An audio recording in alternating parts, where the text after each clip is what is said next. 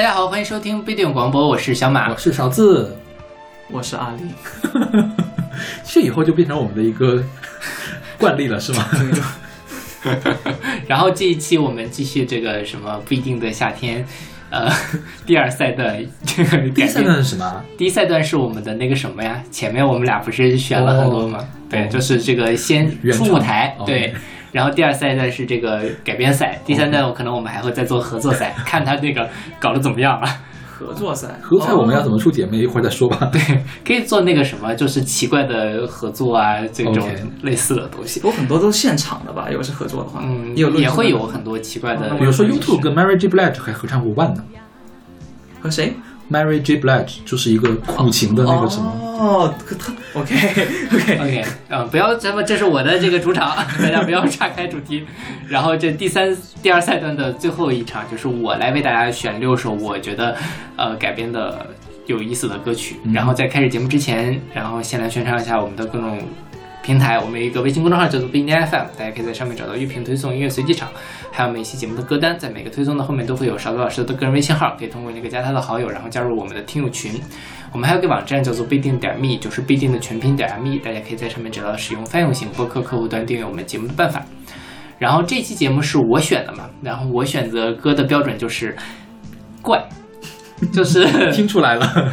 就是那种你想不到啊，这个歌还能这么改的 OK 这种改编。OK，，对，然后可能对大家来说吃下去会稍微有一点难度，所以放到压轴是吧？对，都有一点呃奇怪，但是每首我都很喜欢嗯啊、一会儿你们可以来说一下你们喜欢或者不喜欢，然后选一下你们最喜欢或者最不喜欢的。OK，对，然后今天的第一首歌是来自被无数人翻唱过的华语乐坛的永远的天后邓丽君的一首歌，然后这首歌是她的呃一首粤语歌，叫做《漫步人生路》，是出自她就一九八三年的专辑《漫步人生路》。在你身边，路雖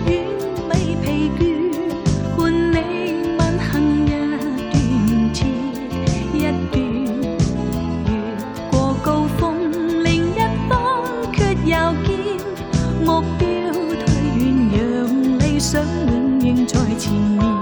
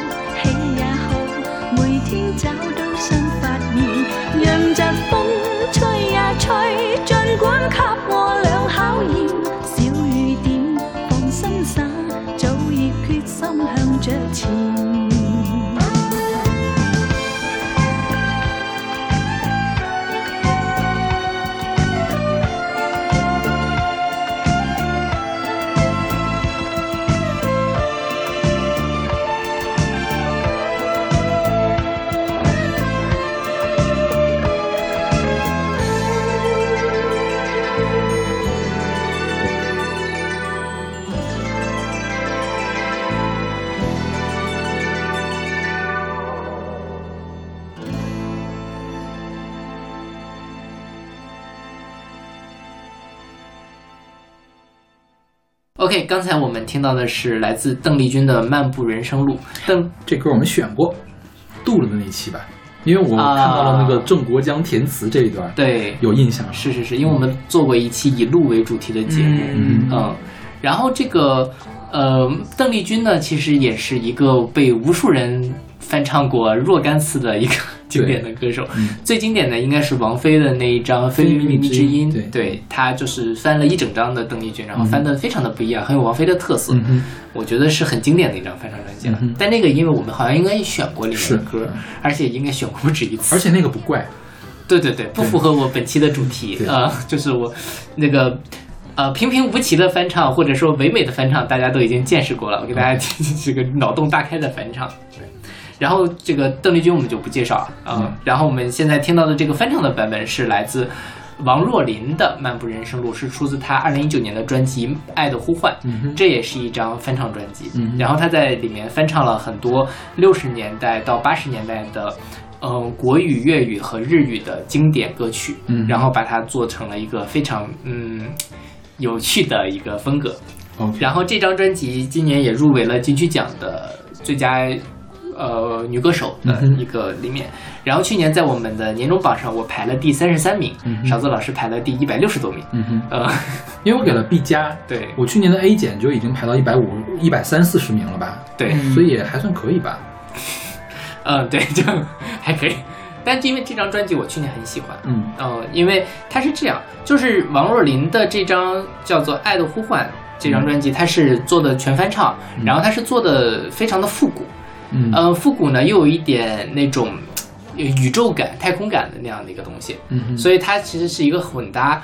我理解它的整个专辑的概念，就是在一个平行的世界里面，一个复古的 diva 在宇宙中心呼唤爱。天哪，你这个理解好深呀。发散的程度非常 没有，其实并不仅仅是我这样，它几几个点，第一是它是很复古的，它是专门跑到美国去找了几个很牛逼的呃乐手一块儿去录的这个音，包括去做了用了很多当时的那个乐器，比如说呃特莱门琴，嗯。就是最早的一个合成器嘛，相当于是。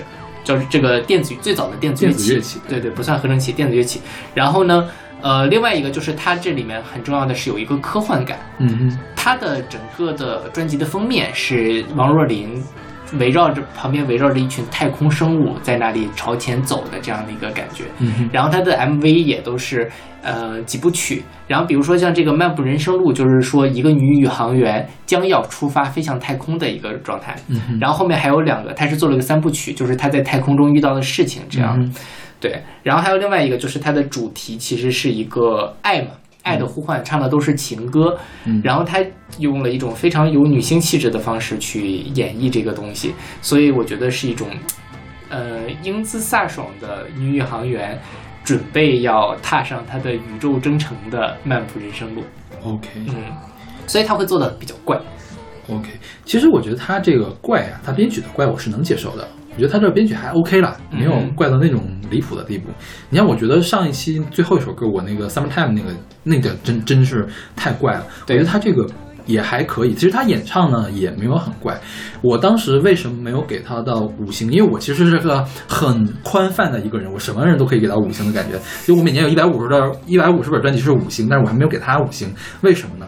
我不太吃得进去他这个人声的演唱方法。嗯，就他这张专辑里面用了特别大量的气声，是，对我就觉得他这个气声是没有必要的，因为呃用气声的你，我觉得气声可以用用作调剂，但是你如果整张专辑都是气声的话，它会让你的感情大打折扣。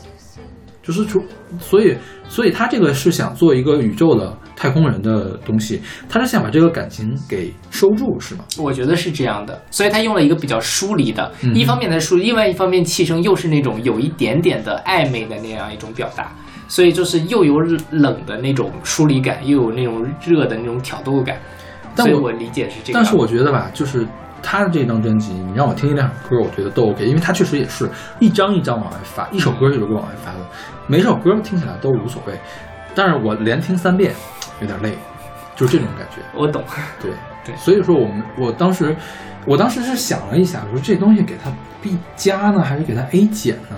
后来想的话，还是给了 B 加。但是如果给了 B 加，那就是一百五十多名，那就他已经是我 B 加里面靠前的一个专辑了。对，对，你想一下，吴青峰也跟他差不多嘛。是，对，所以阿丽老师对这首歌怎么看？其实我只是单纯听这首歌，嗯就我没有了解他那么多多背景，我没有听他那个专整张专辑。嗯对我一开始听的时候，我觉得这首歌，我压根就没有觉得王若琳适合唱这样的歌。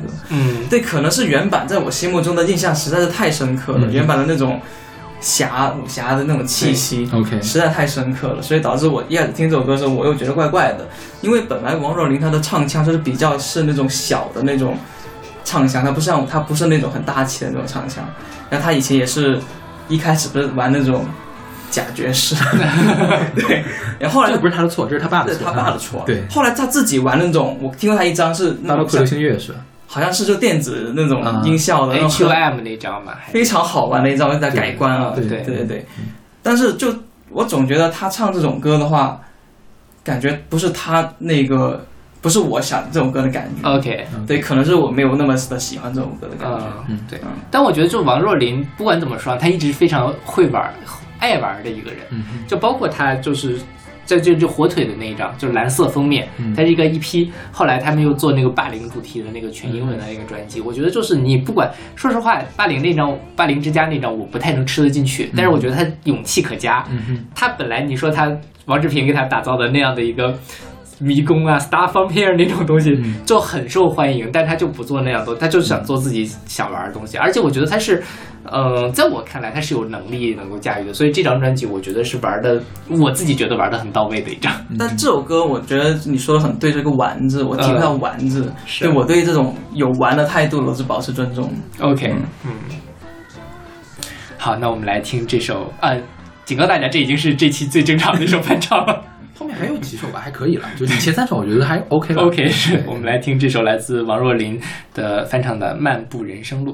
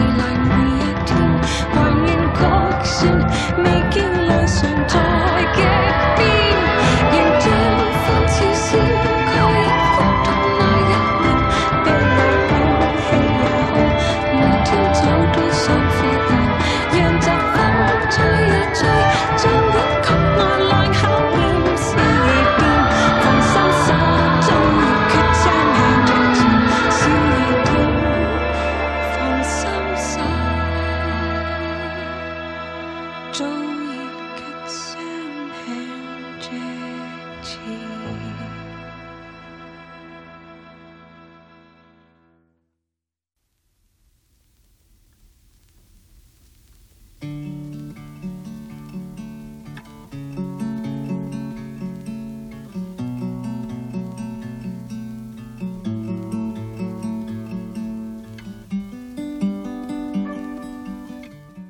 现在这首歌的原唱是张维维和郭龙的《米店》，是出自他们二零一二年的专辑《白银饭店》。三月的烟雨飘摇的南方，你坐在你空空的米店，你一手拿着苹果，一手拿着命运，在寻找你自己的香。窗外的人们匆匆忙忙，把眼光丢在潮湿的路上。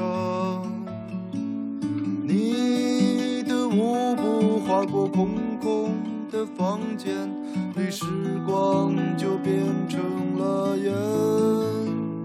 爱人，你可感到明天已经来临？码头上停着我们的船，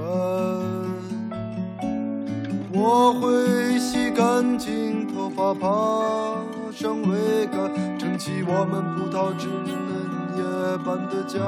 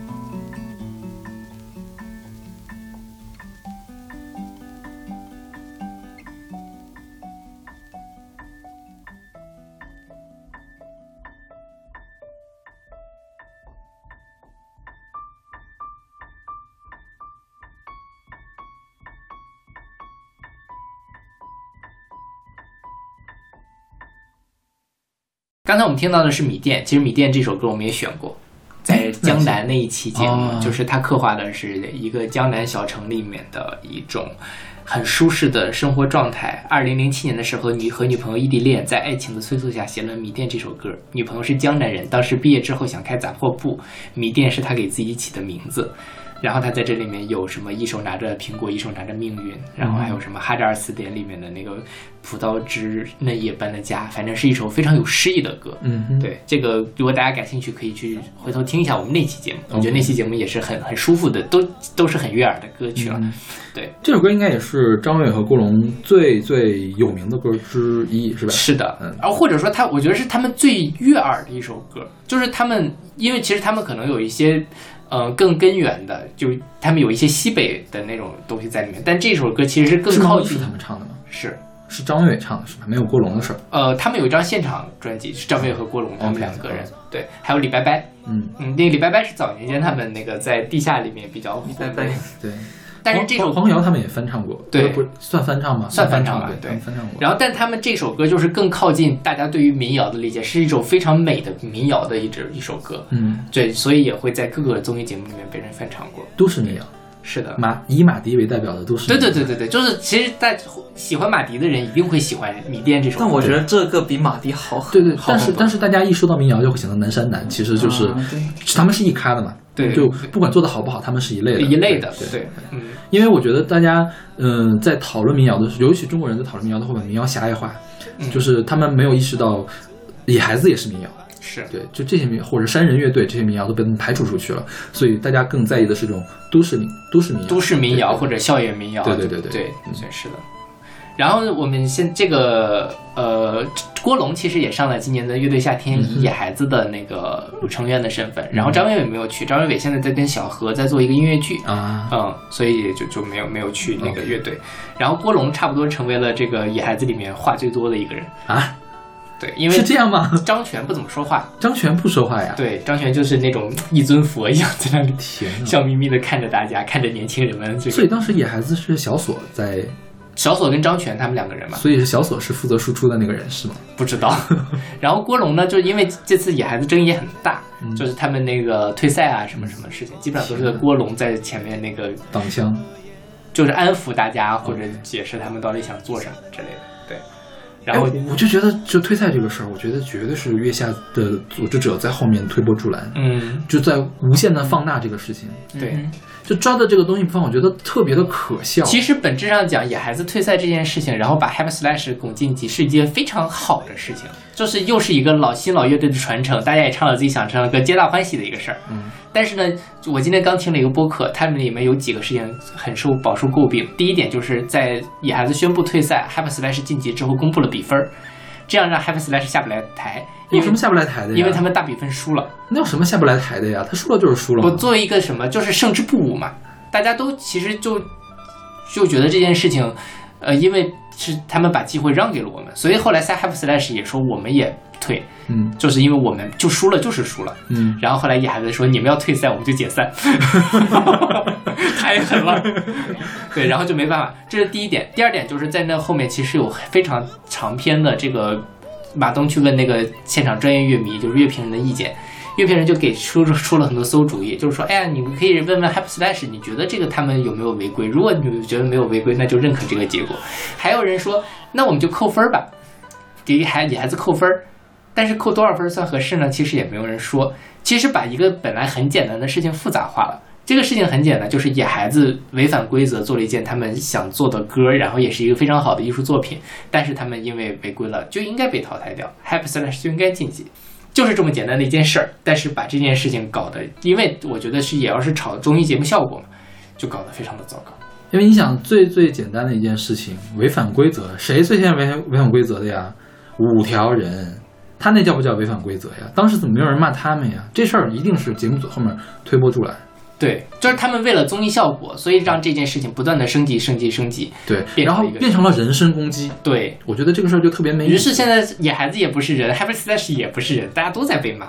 对，呃，当然网友也是闲的没事儿谁都去骂，嗯，这个事情我觉得也没有必要。所以，所以我这就更加加深了我对月下的这个组织者的讨厌，加深我对这个节目的讨厌。嗯，就是他们在宣扬的是这样的一种价值观，我觉得，就无论你这个乐队做的有多好，但是你你节目的中心思想是错的，那这个东西我觉得就嗯我非常不想看。作品还是好作品了，可以不看真人秀的环节。嗯我现在看真人秀的环节，我也觉得有的时候有点太 烦人了。对，OK，我们说回到这个《米店》这首歌，然后现在我们听到翻唱的版本叫做《宜宾的米店》，是出自医师乐队，然后是出自他们二零一三年的专辑《宜宾夜市土窑金曲》。嗯哼，这个《宜宾夜市土窑金曲》出了三集，嗯哼，第一集、第二集、第三集，然后豆瓣评分都在八分以上，第第一张是八点七分，非常高的一个分数。嗯哼。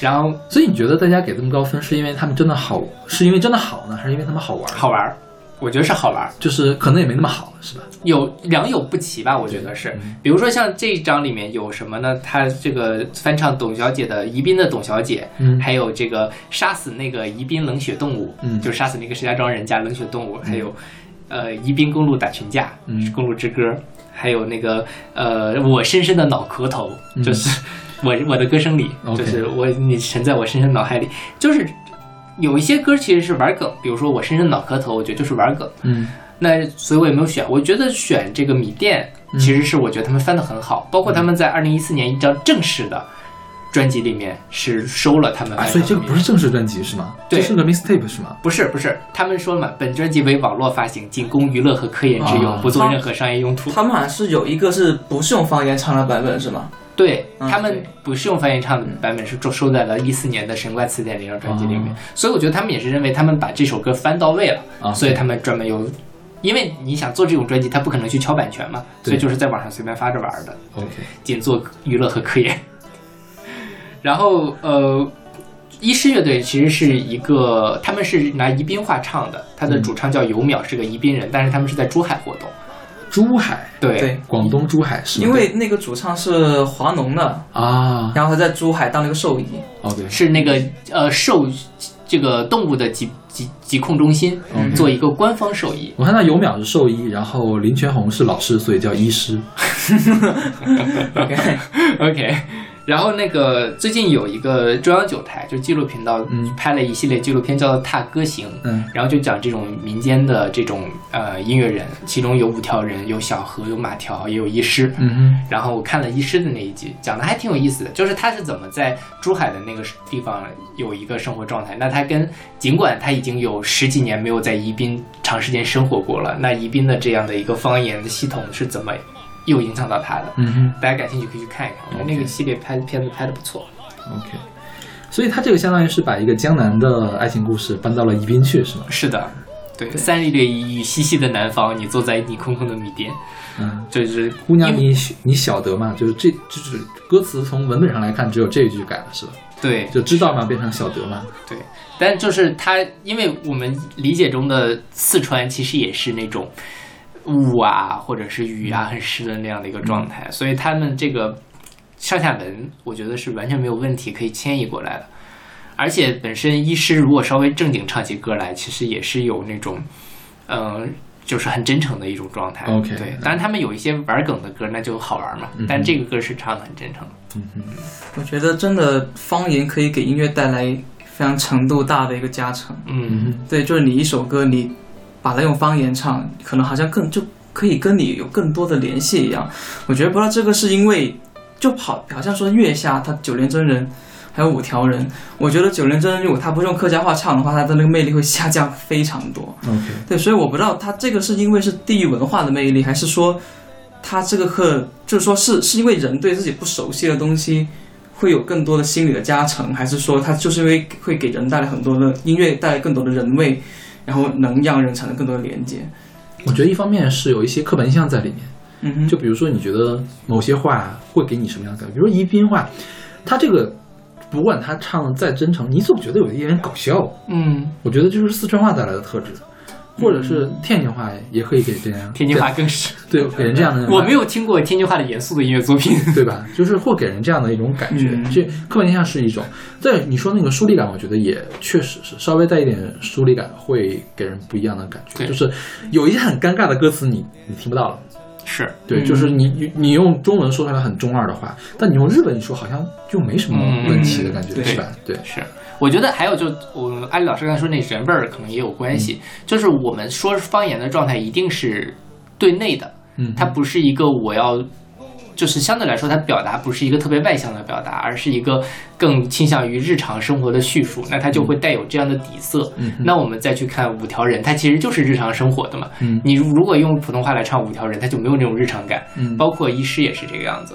对，包但你看，其实也有很多想突破这个尝试，比如说我们之前介绍过的白水，嗯，白水他好像也是唱的宜宾话还是哪儿的话，反反正是四川话，对对，但他就已经完全想要去摆脱我们对于方言的刻板印象，仅仅把它当做一种人声或者某一种跟普通话没有或者英语没太大区别的语言去做，这也是一个非常嗯有趣的一个尝试的方式。还有一点就是从语音学上，我觉得是不一样的。嗯，就可能粤语那边会更明显，嗯就是有的有的东西用粤语唱出来就很顺，你把它变成国语，你怎么变都变不顺。对，就是可能会需要你对作词人比有比较高的要求，就是两边都通顺才可以。这个我觉得从语音学上也会有一些原因。是对对，有的东西听起来就是你这么一排列下来，就是更加的顺啊。对，就是有科技化肯定有的语音在普通话里是没有的，在其他哪个话里面都没有的，但是它唱出来了，你唱不出来，它就更有意思。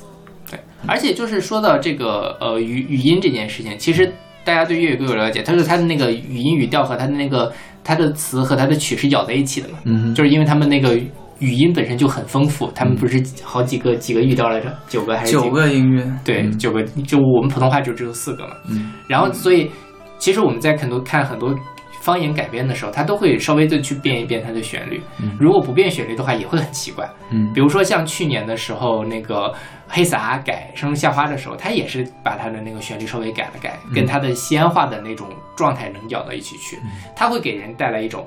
像你说的疏离感，或者就像我们在听另外一个调式或者一个陌生化的音乐的时候，就会有新奇的感觉。嗯再再有一个，比如说英文，英文是有很多你可以自然而然发气声的地方的，那中文就没有。嗯，中文如果你想要搞气声，你必须要去专门去搞一个，我安排好哪个字，我我要轻轻唱，唱一个气声出来。但是英文你很容易在一个一句话里面就有好多可以有发气声的这种档口，嗯那这样也可以让你的表达会跟中文很不一样。是我觉得这个也是一个，所以我就是你能听，就是我感觉是英文歌和中文歌的话，嗯它有些东西可能就适合用英文歌唱，嗯有些就适合用中文歌唱。你英文歌翻成中文就没那么，就感觉很奇怪。嗯对，哎，包括像你刚才说的那个写词那个音韵的事情啊，嗯，我你刚才讲那个跟那个音高音韵咬不上，我想到谁？我想到林一峰。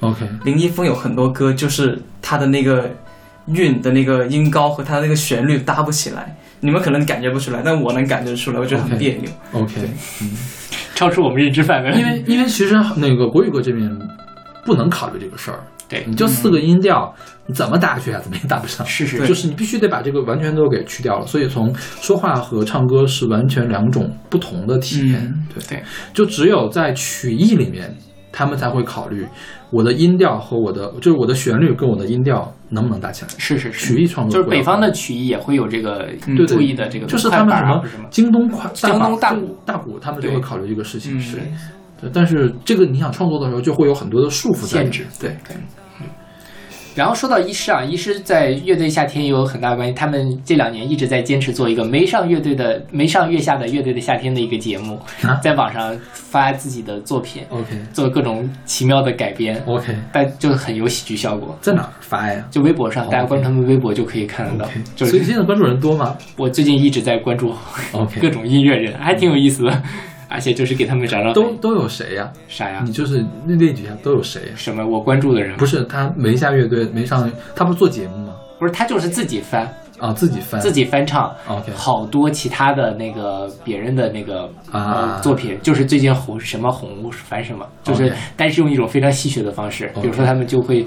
去年就在讽刺那个，也不是讽刺，就在那个模仿刺猬，刺猬的台风啊，或者说是那种就是状态。他把刺猬的词换成了一个很俗的一首歌去唱，结果完全没有违和感。对，然后一开始是刺猬还是什么，后来接了陈明的《爱就爱了》，嗯然后发现哇，无缝衔接，对陈陈琳的那个《爱就爱》嗯对无缝衔接，就挺很好玩儿。我觉得他们就是大家听一师的歌一定会很开心。嗯哼当然，医师也有严肃的，比如说他们有一年的《龙门阵》，还有那个刘培池，其实我们嗯都是在年终榜里面排过的。嗯对。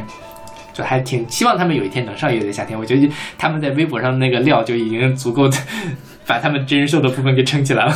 不过 很能得罪太多人，比如说跟 school 关系不好的话，啊，是，毕竟是个珠海乐队。哦，哎不过我觉得医师，就如果他在改编上的话，就我对他的印象来讲，我觉得他的工具箱可能够多，嗯，就是他好像改编都是一样的，三就是把斧没了。对对他们有一个民乐的底子，然后一个宜宾话的唱腔，嗯，然后就就是这个样子。对，就他们的亮点不在技术，是技术有限，对对在腔调上。和还有它的内核吧，我觉得是是是可能是。对，OK，那我们来听这首来自医师的《宜宾的米店》。三月的泪淅淅的南方，你坐在你空空的米店，你也手拿的苹果，也手拿着命运，在寻找你自己的香。街上的人些匆匆忙忙，把眼睛盯到潮湿的路上。你的舞步划过空空的房间，时光就变成了烟。姑娘，你晓得不？明天就要来了，来了。码头上停着我们的船，我要洗干净头发，爬上桅杆，撑起我们葡萄枝嫩叶般的家。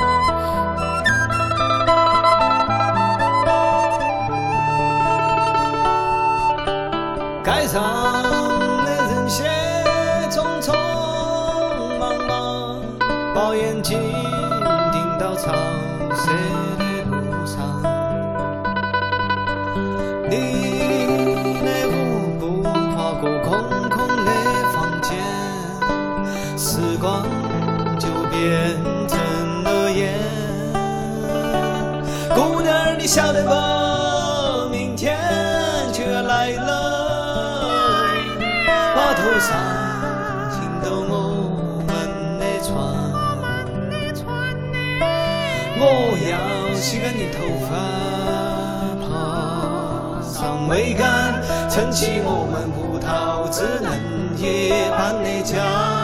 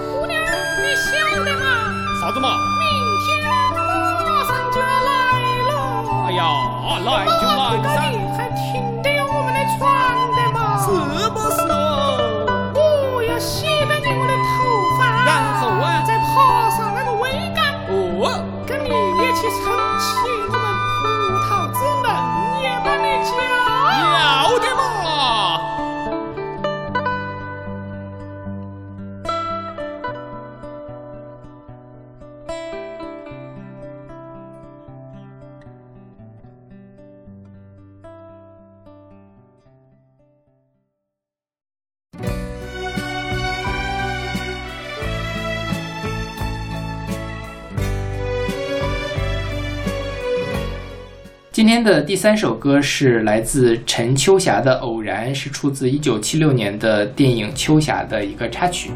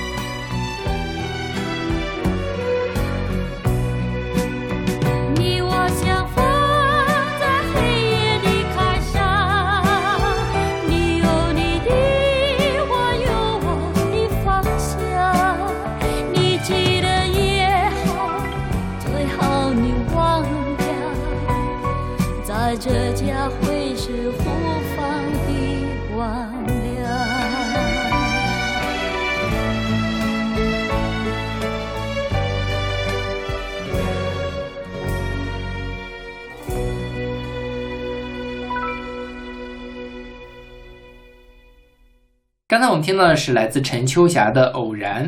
陈秋霞是一个嗯挺有意思的人，她是一个嗯七五年靠这个歌唱比赛出道的一个歌手。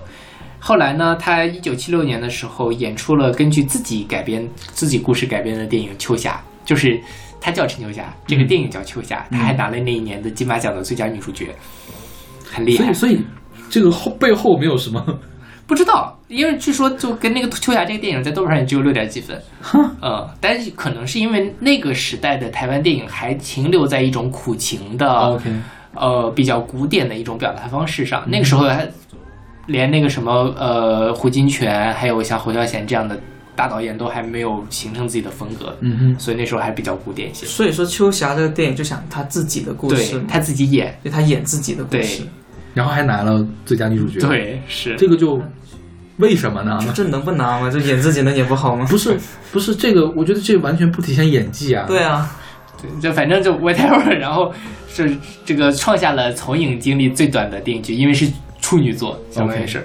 然后后来，呃，他演演了十多部电影，但是类型很单一，就是那种文艺片、文艺的都市文艺片。对对对，估计可能比较伪光正、傻变态女主的角色吧。OK，呃，然后这首《偶然》也是这个电影的一个插曲。嗯哼，这个《偶然》呢，实际上是呃徐志摩的一首诗，然后后来是在这个里面，这首曲子也是他自己写的，嗯哼，所以还是一个有能力的音乐人。因为我觉得不管我没看过他电影，但这个曲子我觉得写的很好。是然后这个曲子也被很多人翻唱过，包括像是齐秦，齐秦，我最先听的是齐秦的版本，齐秦自己唱的嘛。齐秦跟陈秋霞一块儿唱的。对对，他们俩合唱过一个版本，然后还有一个比较著名，就是张清芳也翻唱过。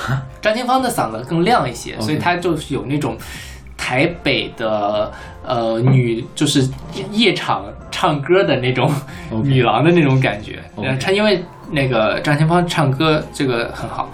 然后现在我们听到的是来自黄秋生的版本，是出自他二零零二年的一张翻唱专辑《Bad Taste But I Smell Good》。嗯哼，对，然后呃，这个里面其实他翻唱了很多歌，比如说他翻唱了一些陈奕迅的歌，罗大佑的歌对，然后罗大佑的《将进酒》等等等等，反正是嗯因为黄秋生大家对他的熟悉基本上都是电影，但是我选过黄秋生的歌。对后来他有出过什么地痞摇滚，对，对那个其实还挺挺地妙的，很有意思，是。对，嗯，然后他出了两张，这是他第三张，第三张就是一张翻唱。然后他这张这首《偶然》是黄耀明做的监制，是人山人海的梁基觉给他做的编曲，OK，所以在这个里面其实是很典型的黄耀明和人山人海那种电电音的那种感觉。迷幻，对对对，对。嗯。而且我觉得很贴，嗯，就是呃，他们说嘛，原版是说你和我相逢在黑夜的海上，你有我的，你有你的，我有我的方向。他这个版是你和我相逢在黑夜的海上，却分别于庙街夜市的排档。这是有那种市井感因为黄秋生本身也是那种痞痞的感觉，就是一个黑社会老大在非常歌词吗？没改歌词，没改歌词对。这歌词是一首诗是吧？徐志摩的诗志摩的诗对是吧？然后他这个，因为黄秋生本身也有那种黑呃黑社会的皮皮感觉，就是一个黑社会老大，在一个呃深夜午夜街头微醺，抽着烟去讲他过往的情史的那种感觉。你知道我跟你听的感觉完全不一样。对我原原曲这个不说了，就是我觉得原曲跟齐秦的版本都很像，都是那种文艺青年的那种对对对互诉，不是互诉爱情的那种，不是互诉了，单方面的。单方面的表白的这种感觉，是的是的我觉得徐志摩真的是太会撩人了。嗯是怎么写出来？我是天空里的一片云，偶尔投影在你的波心。对，这是说的这种骚话，说的脸脸不红不白的感觉，这种感觉是吧？对，但是黄秋生会，我因为我一想到黄秋生，我想到的是人肉叉烧包，所以给我感觉这是一个鬼片里面的配乐嘛。鬼片里面的情景吧应该是配乐吧。来它对它它那个迷幻迷幻的感觉，就本身是让这个东西加上了一层雾。就是不那么清楚的一个东西，可能是晚上，可能是晚上有雾，可能是有鬼，所以才有雾的这种感觉。然后呢，它在里面加了一个哈巴尼哈巴尼拉的节奏，你听吧，他那个伴奏是噔噔噔噔噔噔噔噔，就是特别拉丁的那种感觉，感觉又是要在跳舞，而且跳的是那种很复古的三四十年代的人会跳的那种舞。嗯，哈巴尼拉就是最有名的是卡门的那个哈巴尼拉舞曲嘛，《爱情是只小小鸟》什么的，然后嗯还有鸽子，反正又很有异域风情，然后又是一个鬼片的情境，就更像鬼片了，因为在现实情境中不会出现在大街上跳哈巴尼拉的人，嗯，那就一定是在三十年代、三四十年代的鬼片跑到现在这来，或者是在一个别的国家的一个事情发生的。然后呢，黄秋生在用他这种被掩藏在这种迷幻氛围里面，稍微做弱了一点的这种声音来唱它，因为黄秋生本身他的声音，我觉得在这里面就给人一种压抑、阴森的感觉。所以我觉得他是把原来的这个呃电影啊这种两个人很纯粹这种爱情的东西呢，又换了一个场景，让他重焕新生的这种感觉。所以是两个人殉情了，然后在阴间里面讲情话也。也也未也未必是殉情啊，有可能是两个已经死掉的人互相爱到了、嗯爱上了对方，对，或者是或者是黄秋生他本身是一个鬼，他爱上了一个现在的一个人，那个那个女生误入了一个鬼鬼才能进去的一个领域，这个领域里面黄秋生在唱歌，我觉得可以有很多很多种的这种想象。OK，我我的想象还是比较贴合 贴合马老师。的，就是但我我但我的想法会会更像有点更渣男一些，就是他是跟很多的女的发生过关系但就不带走一片云彩的那种。OK，、啊，对，就是那种老男人在跟大家炫耀，就说，呃，对，是他是那种感觉，梦幻联动，你其中。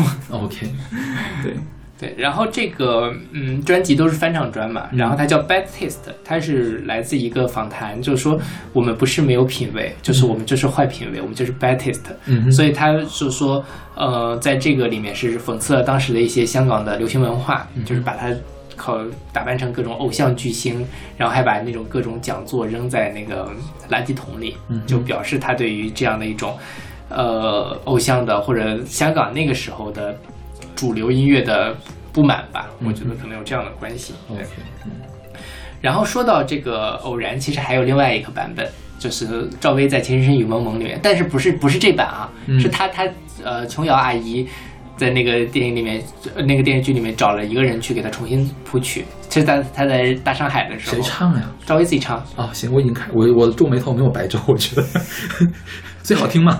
我觉得很好听，就是我非常喜欢那个版本，它是那种白玫瑰的那种感觉，这个更像是阿里老师刚才说的那种，我是我谁我好像每个都爱，但是我谁都不爱，万花丛中过，片叶不沾身的那种，嗯。就是陆一平其实某种程度上就有一点那样的气质嘛，嗯，所以大家感兴趣可以去听听那个。我我小时候还挺喜欢听他那个《情深雨蒙》里面那些插曲的，因为是这样，因为我觉得小马老师对这个陆一平的《情深雨蒙》是有一个粉丝滤镜在那里的，呃，就是我觉得赵薇里面唱的所有的歌都让我感觉这种人唱歌怎么可能在上海出道呢？上海什么人出道呀？周璇去出道呀？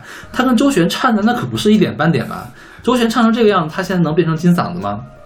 就是我，因为我觉得赵薇的唱功实在太差了，所以我吃不进去赵薇唱的东西。对，他换个人来唱的就还可以。是。OK，那我们来听这首来自黄秋生的偶然。我是天空。你的一片云，偶尔投影在你的波心。你不必压抑，无需欢喜，在转瞬间消灭了踪影。我是天空里的一片云，偶尔投影在你的。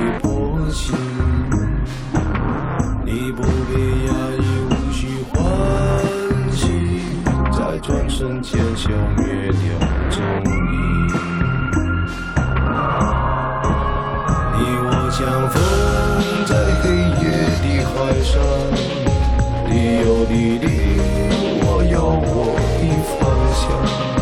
你记得也好最好你忘掉在这交汇时互放的光亮。我是天空你的一片云，偶尔投影在你的波心。你不必压抑，无需欢喜，在转瞬间消灭的那种。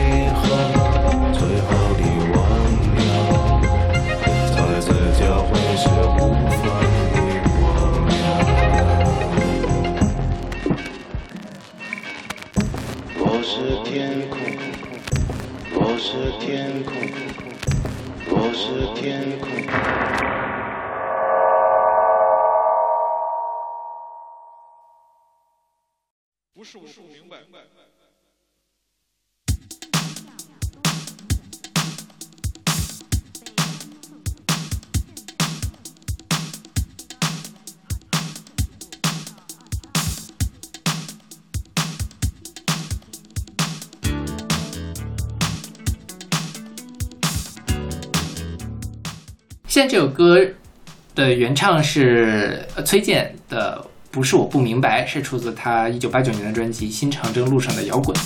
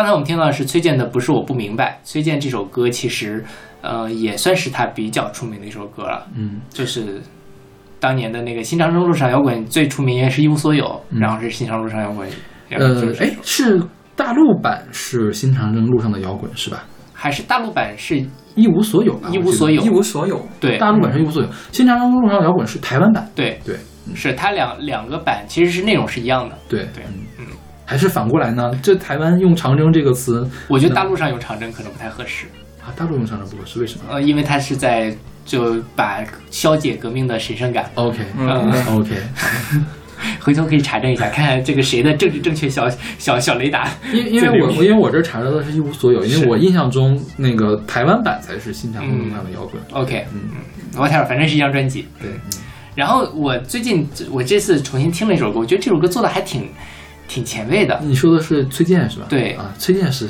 很前是，卫就是他有很多，我觉得有一点爵士的那种感觉，或者是我觉得就是他那个时候一开始，我觉得这个节拍是 funk 的节拍，OK，我觉得很 funk，是舞曲的那种电子的那种拍子，嗯，而且他这种不是那种西化的，他是很中国的一个对一个元素在里面，所以我觉得很很厉害，很厉就很前卫，很厉害。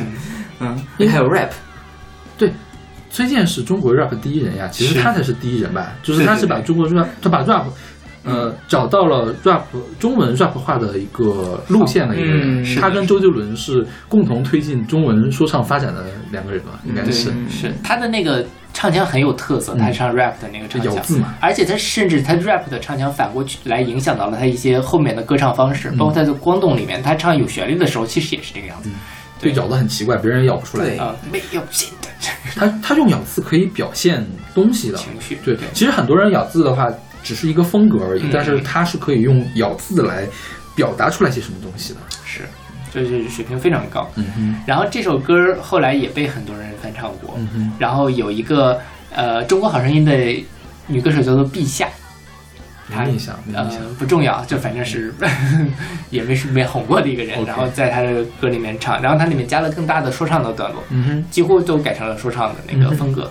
然后还有一个很奇怪的版本是二零一五年在湖南卫视的跨年演唱会上，崔健、黄绮珊、谭维维和范逸臣一块演唱了这首歌，天哪，这几个人是怎么弄到一块儿去的呀？就是 贵崔健和谭维维是关系一直都很好。对那黄绮珊和 黄绮珊加进去，反正反正现在就那种可以在旁边，因为他本身就有一点像艾米老师那个 funk，或者是有一点那种 R&B 爵士的东西放进去也可以怎，么玩 funk 呀？或者他就唱转音嘛，他的原来的这风格还是这样的吗？差不多。然后就一人一句，没有新的方式，他下一个就是再说。对，这个 就是也也没有没有，就一人唱一段儿，OK，然后黄绮珊就是在那后面唱转音啊那种。我觉得黄绮珊适合在后面扮演一个瀑布。这这还不是最奇怪的，最奇怪的是范逸臣的加入。OK，呃范逸臣本身是一个流行歌手，当然他也出过一些流行摇滚的歌，但是放到他站在崔健旁边，你就觉得这个画面太违和了，怎么回事？然后四个人站在台上非常的尴尬，你知道吗？OK，全程没有互动，然后谭维维特别想扭，就是那种很性感的呃扭一下，结果他发现他旁边的人是黄绮珊，他又不可能贴到黄绮珊的身上去扭，为 什么都要把这种歌改成那种合家欢式的演出呢？他也没有合家欢，但我不太理解为什么要把崔健和这三个人搭在一起。啊，跟谭维维搭在一起，我觉得倒是。呃可以可以合理的，对。对谭维维他本身还是可以唱摇滚的，对对对，而且谭维维不是一直在跟崔健崔健混合吗？合作对对嗯对翻译成很奇怪啊嗯，那 对大家感兴趣可以去看一下那个版本。因为我觉得黄绮珊她并不是一个可以唱快歌的人，嗯，黄绮珊唱快歌都很灾难，因为她的，我觉得她的唱商不够。所谓唱商不够，就是她太在意自己的这个高功率输出了。就你想象一个，就是那种高功率的激光炮，它在打这一枪和打下一枪之间，它是要有一个 CD 时间，有个冷却时间的，所以它没法唱快歌。嗯所以我觉得它唱快歌就会很奇怪。对他还好，他因为在他在这里面几乎没有唱，都是在那唱专业，OK 我觉得还行。嗯，就当是一个背景的一个人声。对对对，嗯，然后现在我们听到的这个版本是来自挂在盒子上的，不是我不明白，是出自二零零五年的向崔健致敬的合集《谁是崔健》。嗯这张合集呢是红星做的，我记得好像是。嗯然后它里面有非常多，比如说反光镜来唱《新长征路上的摇滚》，然后还有扭曲的机器唱盒子，然后还有一些奇怪的，奇怪的，呃，最奇怪的其实是那个泡泡糖乐队唱的《一块红布》。泡泡糖是谁啊？呃，不知道，不重要就是一个。出了一张专辑《销声匿迹》的一个流行摇滚乐队。呃流行摇滚是吧？或者流行朋克吧，他朋吗？他的专辑也不朋啊，我啊觉得。不朋克，就是他把我一个呃一块红布唱成唱成了非常甜的那种哒啦哒哒哒啦哒哒哒 这种感觉，你想想花儿唱那个一块红布，OK，但是比花儿还要糟糕。比花儿还要糟糕。我觉就得像是就是那个洗刷刷之后的花儿是吧？唱一块红布。比那个还要糟糕，比那个还要糟糕。因为他这个泡泡糖乐队是一男一女。女生就是刚才我唱的哒哒哒，然后男生还要加转音之类的唱，然后最后还有为你什么要这张？就是为了为了致敬崔健为，了讽刺崔健吗？还是要怎样？就是红星吧，为了毁掉崔健是但但还有很，但是有也是有很好的作品的，比如说《Hang on the Boss》这个。？OK，嗯，就这这首我很喜欢，可能就是这里面，但反光镜唱的不功不过嘛，但这个我是很喜欢的一个。呃，因为《Hang in the Box》就是挂在盒子上，是号称中国的第一支全女子朋克乐队。嗯哼，然后他们在这个呃国际上影响还蛮什么的，就是在一九九九年中国建国五十周年的时候，OK，梳理了当时的这个呃牛逼的，或者说能够代表中国的这个人，就有这个挂在谁盒子上的呀的唱，一个国外杂志，哦，嗯，就是有这个 主唱我在想，这个乐队是不是在国际的知名度会高一些？会。高一些。他第一张专辑在日本发行的，好像。OK，嗯对，我查到的是。然后他们当时也是说，一开始就因为在某个国际性杂志上，I want to fuck 玛玛丽莲曼森，哇，狂这个狂这个还是很厉害了。这太这太可以了。太朋克了，对吧？然后呃，那个，但是就呃，他们其实也一直在换经纪公司，然后成员一直在变动。是只有主唱在王悦，是是是，就是那个建国五十周年能够代表中国的一个，但他们就是说，我觉得被国际关注也是第一，就是他们在一个第三世界国家的女性在玩朋克，嗯，这三个元素搭在一起就非常的会受到外国人的关注，它很很很少见，嗯对。然后，但说实话，我听了一些他们的歌，我我觉得我最喜欢是这首，啊、你知道我我今天所有你歌里面，我最讨厌的就是这首啊因为我不喜欢挂在盒子上这个团，啊，因为他上一张专辑给我留下非常非常坏的印象上，一张专辑什么时候出的挺久了？OK，就是五首歌一个 EP 吧。嗯我当时的想法就是说，为什么要唱成这样呢？就是他们他们虽然用英语唱，但其实是用那种非常听个历史，非常北京的英语嗯唱的那种东西。就是他们好，感觉还是可能用英文，而且是狗屁不通的英语，懂吗？语法不懂的不通的那种英语。对，就为什么要唱成那个样子？就因为当时我听朋克听的不多哈、嗯就是当时留下了坏印象。但我估计可能现在去听的话，我不会给那么差的评价的。嗯对，嗯。嗯，但是他们就一直给我留下了一个坏的印象，所以我不是很喜欢这样这一首。OK，嗯但我自己蛮喜欢这一首的，就是哎，安利老师先说一下你怎么我 我很喜欢 Hang on the Boss。我就我其实听他听，我其实也是后来最近才知道这是对的。嗯。我是当时在在查那个 Joyce 有个纪录片叫《北京浪花》OK，然后里面就有他。嗯。然后我听了他的歌，我听他的 Yellow Banana Banana，、嗯。然后觉得很非常有意思。就是我第一次听国内有，首先本来女子乐队就很少，然后他还会唱这种 Yellow Banana 这种带有性暗示的这种音乐，OK。我就觉得这个难道不是不是女权之歌吗？这个难道？OK，对，这难道而且他从用中国的女性去唱这个，我就觉得更有魅力了。嗯对，我就觉得很我我很喜欢这一点。那当然，就音乐来讲的话，其实说它是朋克乐队，我我还是我听出了，就觉得它不是一个单纯的朋克乐队，我听出后朋的味道。嗯，OK，对我，因为他在鬼喊是吗？对，就我很喜欢这种怪东西。是 但是我我觉得鬼喊的后朋的鬼喊，难道不是杨海松给带的吗？呃只有中国的后朋才会把鬼喊当做一个，包括海鹏森在内，他们都会都会用那种鬼喊的唱法。国外的后朋也都是鬼喊的吗？也不一定，但是的确像国外有很多那种很奇怪的，比如说 The Four，。嗯 The Four 也是英国一个非常著名的后朋乐队，嗯就是他就是有一点像这种声音比较奇怪的方式去唱歌，但是其实也有像木马第一张专辑那样这种很低沉的声音去唱的它其实有很多的方式，对对对，因为因为挂在盒子上给我不好的印象还有一点就是说，我觉得他们为什么要鬼喊？因为他们不鬼喊唱不了歌，嗯，有可能，这点我是同意的，是吧？就是就是在录音室专辑里面展现出来这么糟糕的 vocal，让我有点没法接受。嗯，但是你后来想一下，鲍勃迪伦不也就那样吗？是不是？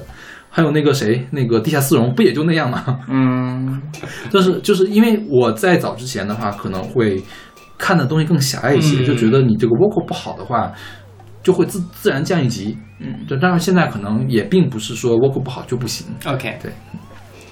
然后我觉得，我就觉得他这首歌改的很好。嗯，这与不是我不明白，其实是崔健在。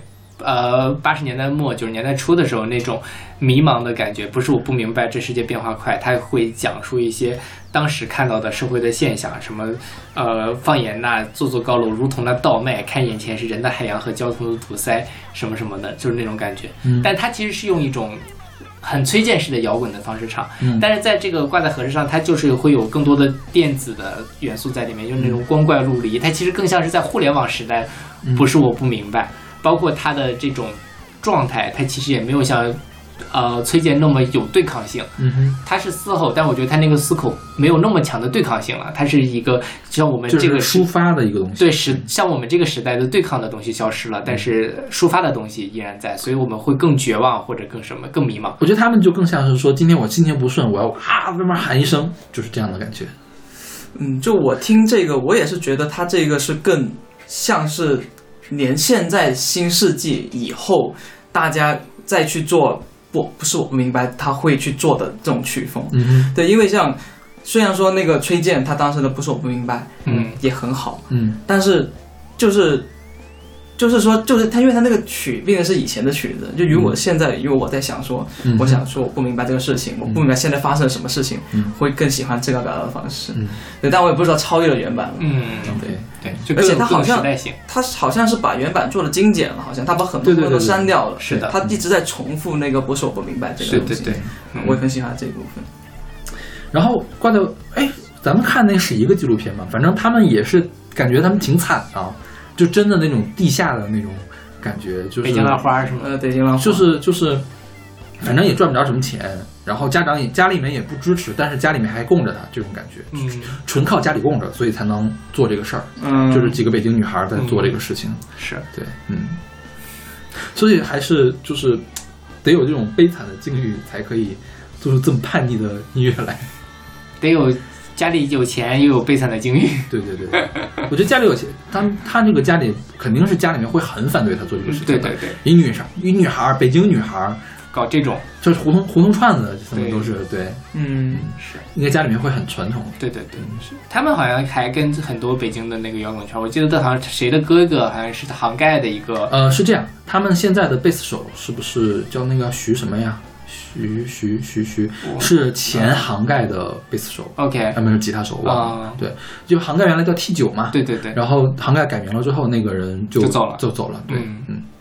我看到他们是一篇一七年还是一八年的专访里面写的这个事情对。对。所以他们现在并不是一个纯女子乐队了是吧？好像是对现在有两个女。有两个男的在里面对。那他现在还在有在音乐节活动吗？好像现在没有看到他们的消息。对反正上一张专辑也挺久远的事情了。是。对。好像那个时候那个时候我还不怎么听这样的歌呢。哈哈哈 ok ok 那我们来听这首来自挂在盒子上的不是我不明白。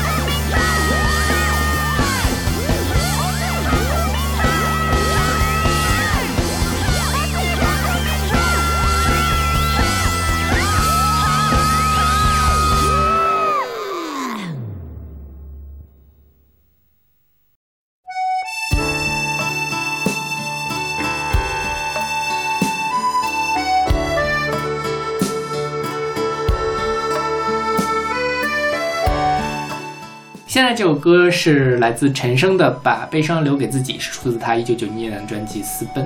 且听且珍惜吧。能不能让我陪着你走？既然你说留不住你，回去的路有些黑暗，不甘心让你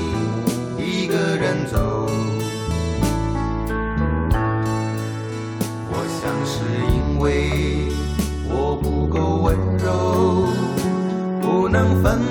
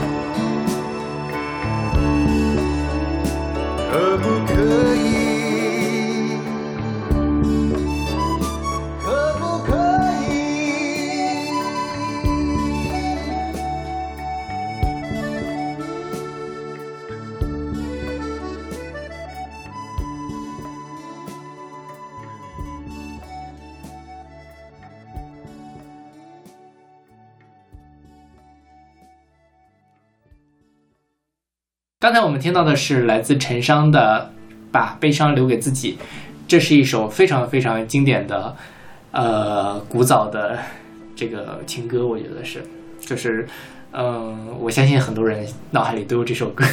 嗯，艾丽老师对这首歌熟悉吗？是不是也是你爸爸的曲库里呃，面？没有，我爸没有，我爸只喜欢那种高高亢的，或者是高亢的，或者是毛宁那种歌。而且我觉得你这个版本选的不对，你选的是《魔鬼春天》里面的吧？这是一个现场版吧？现在我们听到的是《左小诅咒》。啊，就左小诅咒是吧？OK，这样，对，就是刚才我们说先先说陈升啊，一会儿就不小心这个揭秘了，最近一会儿就非常奇怪的版本。陈升其实我觉得，嗯、虽然说实话我有一阵子吃不进去陈升，但是他是真的写过很多很多脍炙人口的歌曲的，而且你会发现陈升太会写歌了。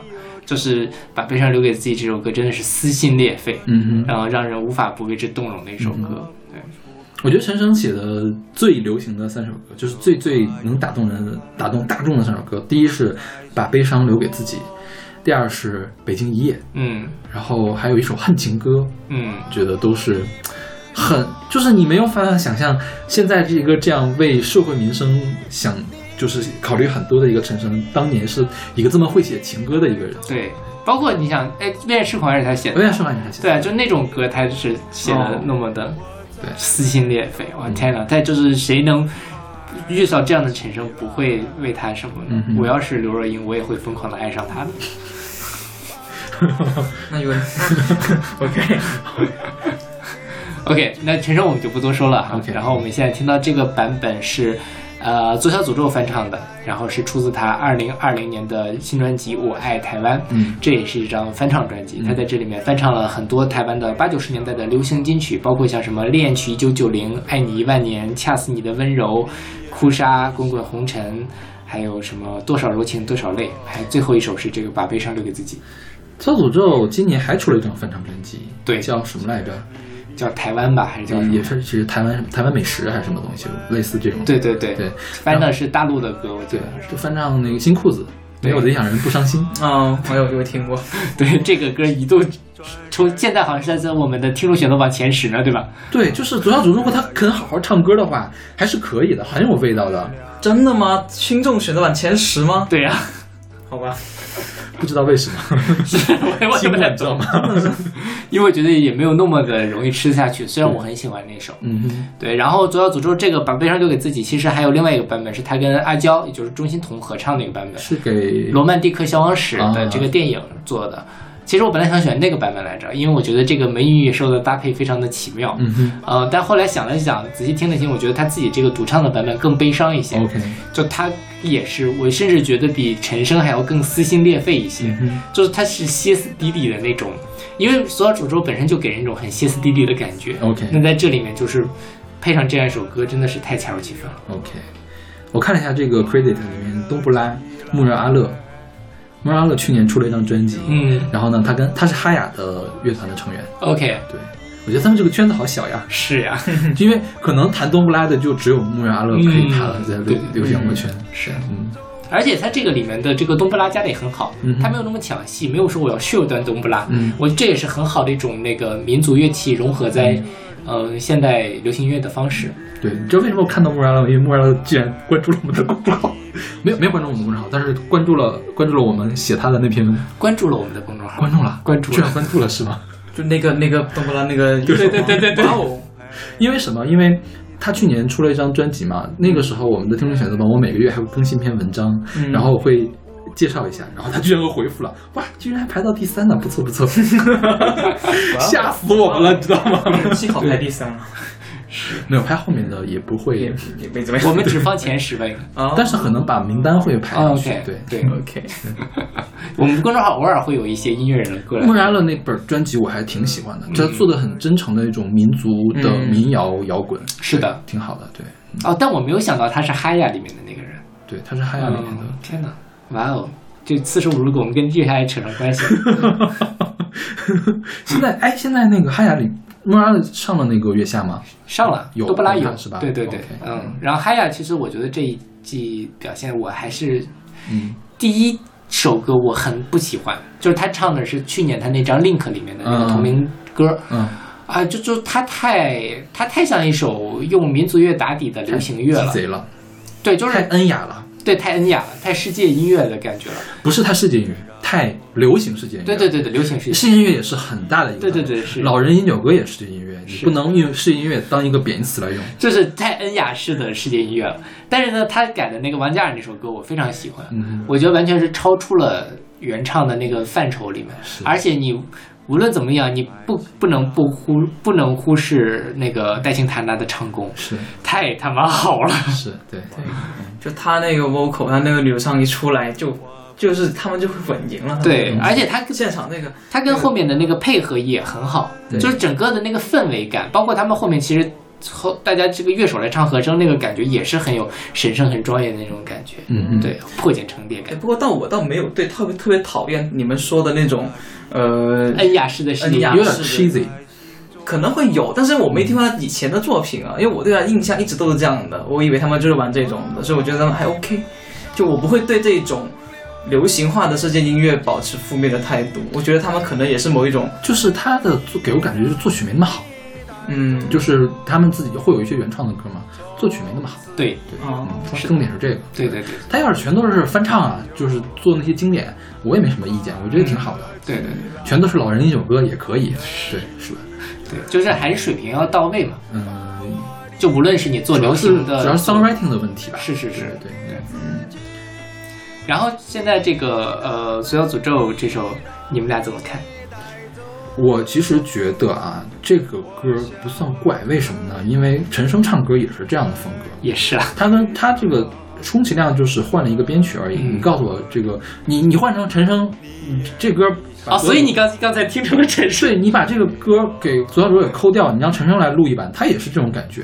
所以我觉得这个东西并不怪，因为本来左小诅咒跟陈升就是相通的。对，我觉得左小诅咒就是更加独立、更加奇怪的陈升而已。但是陈升他也做了很多奇怪的东西，尤其是跟左小诅咒认识之后就学坏了，你不是觉得吗？他俩关系很好，他的那个什么我的小清新还是什么？哦，那张专辑太奇怪了，就太左小诅咒了，是吧？对对，所以我觉得他们在内里是相通的，所以才会觉得当年哦，原来陈升写过那么多大热单曲，那么多旋律好听，又又没有很口水，但是又很真诚的。爱情歌曲，就是你很难想象是现在这样一个陈升写出来的。对，我对左小祖咒是一直都保持敬而远之的态度。敬而远之可还行？说实话，真的是，因为他不是，他不是一个我能吃得进，他不在我的审美范围内。OK，左小祖咒，对他这种，他那种很比较偏离的那种唱歌的方式，不是我能够，不是我能吃得进去的。说实话，但他的确让我想到一个人。就有一个美国的民谣歌手叫 Tom Waits 啊，对，一会儿还要提到这个事情。对，Tom Waits 的话，他也他以前也是会写过很好听的那种民谣歌曲，但后面有段时间也是走这种实验风格的这种路线的这种这种也是那种不好好唱歌的。对，所以说，不过我觉得 Tom Waits 还是比作家好听一点。作家真的是，对，作者是故意的，太故意了，他这简直就是他之前不是谁哎谁学他来着？是那个。呃，达文西的那个主唱，对对，就是学左小诅咒怎么跑调嘛，他是有一套范式了，我觉得都已经，对对对对对。但是我认同啊，就是他可能就是他的一种表达方式吧，就是他打破了这个音乐他的一个表达方式，嗯，这个我是尊重。我觉得左小诅咒算最在我的听歌历史来说呢，他是开辟了我一个听歌的方向。嗯，当时零八年奥运会的时候，那个时候网络管控突然一下子解禁了，YouTube 可以随便看。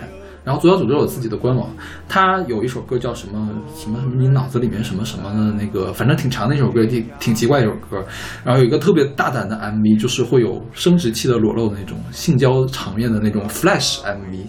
然后我第一次，你想象一下，我一个大二的学生，我第一次看到它，我的冲击力有多大？就是一个这么难听的一首歌，然后这么冲击的那种，它是那种像就是色块式的那种作画，然后呢，这么冲击的一个 Flash。我那天看了好几遍那个 Flash，你知道吗？哇哦，就是就是很冲击啊！然后然后我就去开始去找左小诅咒的所有的歌，当然左小诅咒所有的歌都还没有下架呢，包括什么野河万事兴，还有一首歌叫《方法论》。方法论是在好像在念政治课本，什么马克思主义，什么什么社会特什么特色社会主义，但是用一种特别奇怪、特别噪音的那种怪调来念，没有旋律，就是感觉是。就是你感觉像是一泼一桶油漆泼到了墙上之后掉下来，那就是左小诅咒在唱的东西。嗯，他把他把这个方法，政治课本用那样的方法来唱出来，我觉得给我的冲击都很大。然后《野河万事兴》又是那种比较隐晦的那种小小情歌什么什么阿鸟阿阿哥有有鸟无处诉，什么 什么的，嗯什么什么姐阿姐什么狮子滚绣球什么的这种 这种东西，像那种什么云南，对对对，就是就是那样的。他跟保罗一块儿唱的，就是是叫保罗是吧？对对一个女歌手，一个摇滚女歌手一块儿唱的。反正当时给我的冲击就很大，我当时就很喜欢左小诅咒。其实，然后我当时还有一个兴趣，就是要给我的室友听这个歌。OK，室友，能不能放点人听的东西？你的舍友辛苦了。然后后面不是那个乌兰巴托的夜嘛？嗯其实我很早就听了乌兰巴托的夜，我一直觉得左小诅咒的乌兰巴托的夜特别的好，然后也特别配贾樟柯的那个电影，是吧？对，因为我没有看那个电影，但是我看了、那个、介绍，不是介绍，就是乌兰当年乌兰巴托的夜的混剪，啊，电影的混剪，就是哎那个贾樟柯老婆叫什么？世界那个他老婆叫什么来着？赵涛，对，赵涛坐在一个公交车旁，然后外面的昏黄的这个灯光，然后配着乌兰巴托的夜，我觉得特别的有感觉。嗯，那我回去搭配品尝一下看了。然后，但是我反你可以看一下那个电影，我觉得我我反倒是觉得谭维维改了之后就没这个味儿了。嗯，对，嗯，但是大家很喜欢，是是呃是是。对，就是前谭维那首更像是一首抒情的大歌，嗯。然后《左小诅咒》这个会更更深一些，我觉得，嗯。到就它的那个东色彩其实是更浓烈的一种，对，就如果你说左小诅咒他是一个在音准上会偏离的一个人，我觉得陈升是一个在气息上会偏离的人。你总觉得他那个气儿喘的不对，在唱歌的时候，嗯。就是他会经常出那种从弱到强的那种，就包括把悲伤留给自己。就是我觉得我再没有在华语乐坛听任何一个人唱歌唱的像陈升一样，我觉得他是一个很独一无二的一个人。对，他也是这也他的一种表达方式嘛，对对所以他能调教出来刘若英那样的一种非常但是你说刘若英跟陈升又是完全不一样的一对对对个状态，，所以但是我觉得他们的那个基底上，对于这个咬字或者说通过唱腔的方式来表达的这个东西是有相通之处的。刘若英又是华语乐坛独一无二的一个女歌手，你说再有谁可以跟她化作一类吗？也没有。其实可以，很多人可以去模仿王菲，但是没有一个人可以模仿刘若英这样的感觉。她她还不像莫文蔚是那种音色的气质很难模仿，她是她她是那种你你很难用语言表达出来的那种气质很难模仿。我觉得陈升也是这个样子，刘若英也是这个样子。哎，所以说李宗盛跟陈升的区别就是，李宗盛打造出来的林林忆莲，然后陈升打造出来是是是这个刘若英。刘若英这样的对对这区别。对对对，嗯。但其实李宗盛可以模仿，很多人就是你抓到了模仿的话，你可以模仿李宗盛，可以模仿伍佰，但是我觉得很难模仿到陈升到底是怎么样的一个状态。是他太细微了，我觉得他每一个地方都不都是拧巴的，嗯，但是他这个拧巴呢又不会让你觉得难受，但是他就很难模仿。对嗯，它里面又有情绪，他每个拧巴里面都是有情绪。对对对对，所以有人说，如果刘若英就耳弟说的嘛，如果刘若英不去唱通俗那个民谣啊，或者是流行啊，他可以去当中国的帕蒂史密斯，因为帕蒂史密斯就是。帕蒂史密斯是个诗人，所以他会读诗，他是在用读诗的方法来唱歌。我觉得陈升和刘若英都是这样做的。嗯，对，就其实从某种角度上来说，《左小诅咒》也是在做这样的事情对。是，嗯，对所以说那个 Flash 还有吗？现在 你去找找 YouTube 上可能还应该还有有吧你找一下。对，嗯但是可能也是因为当时我真是没见过世面，嗯就觉得这个东西，我靠，还有生殖器，这个太哦太爽了，这种感觉。太爽了，可还行。真是性性启蒙吗？倒也没有，我觉得不至于吧，大二办法太晚了。哎呀，但是但是就是那种文艺作品，你是没有就见过的。你是冲击力，你不知道这东西也可以做成这样的东西，配上一个歌，而且还挺血腥的，你知道吗？嗯就我没有印象了，但是反正挺光怪陆离的那种。对我，觉得本来左第一次听左小的歌就已经是一种冲击了，双重。嗯，双重暴击。对，所以这个东西就是，你要是第一次第一次的时候走进去了，你就能喜欢上。嗯你，第一次，我觉得大部分人可能就是完全没法。大家需要一个进入到他的这个语境的方法。嗯对对对就可能开个哪哪一天，因为我其实一开始也不听，我听左小也是因为小老师给我安利，嗯然后慢慢的能进入到他的那个状态里。因为当时左小小给我的冲击还有很多，还有是无名为无名山峰高一米，他那个封面嘛，嗯就五个人裸体裸体趴在一个山上，那是一个行为艺术，他把那个当做了封面。然后他后来又那个又出了一张专辑，是五五只猪，然后趴在那儿。也是一个行为艺术嘛，就是这个东西，我觉得都算是我在某一方面的启蒙了。嗯，对，嗯，OK，对，希望大家能够什么，不要着急，一会儿还有一首《左小诅咒》，不要走开哦。那个《左小诅咒》它的原唱真的是更加的那什么《左小诅咒》了，对。这个已经很好了，我觉得这个就是陈升了，对，这个没有什么特别难以接受的地方。我们来听这首来自《左小诅咒》的《把悲伤留给自己》。能不能让我陪着你走？既然你说留不住你，回去的路有些黑暗，担心让你一个人走。我想是因为。我不够温柔，不能分担你的忧愁。如果这样说不出口，就把遗憾放在心中。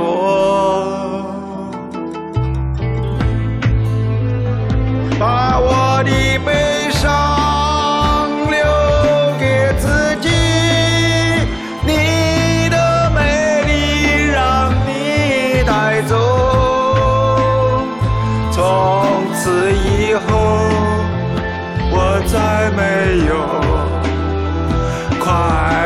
起来的理由。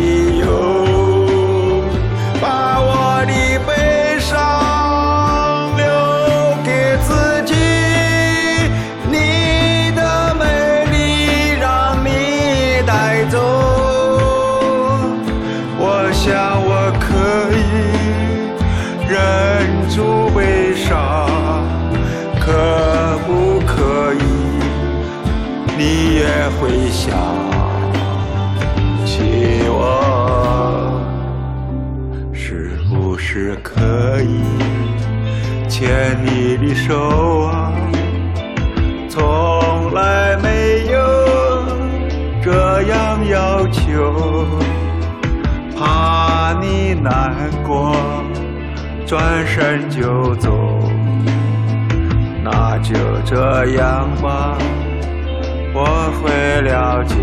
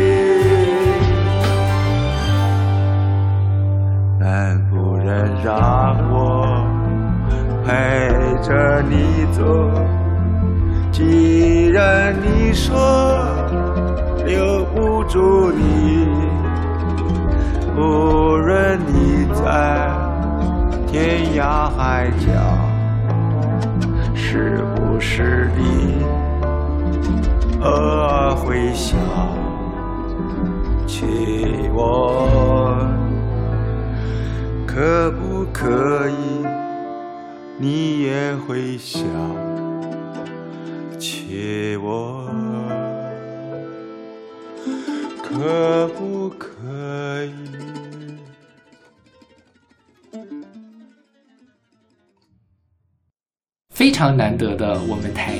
一下子选了两首《左小诅咒》的歌，因为之前我们在选《左小诅咒》的时候，都会有一点担心，对，就觉得大家吃不下去。嗯，反正是是我的这个我自己的歌单嘛，这样嗯，反正不在乎输赢嘛。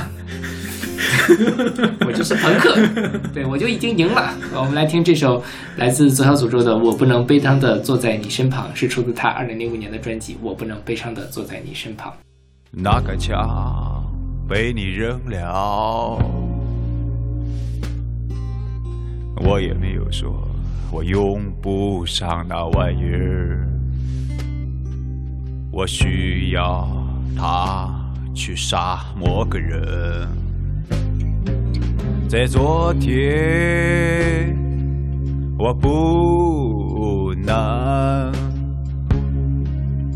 悲伤地坐在你身旁，我不能悲伤地坐在你身旁。当我推开那扇门。想看看永恒荣光的壮景，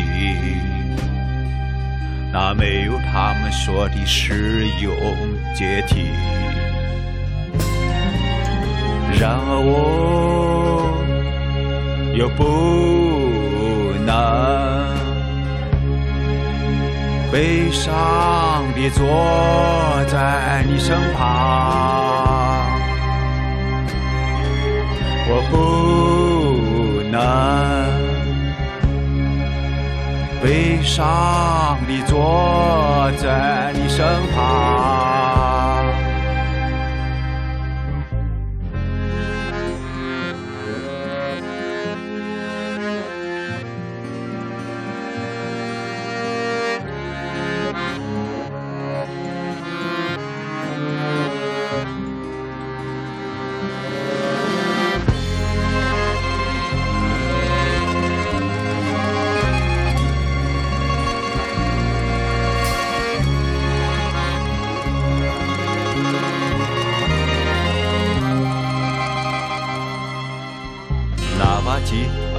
拿回来了，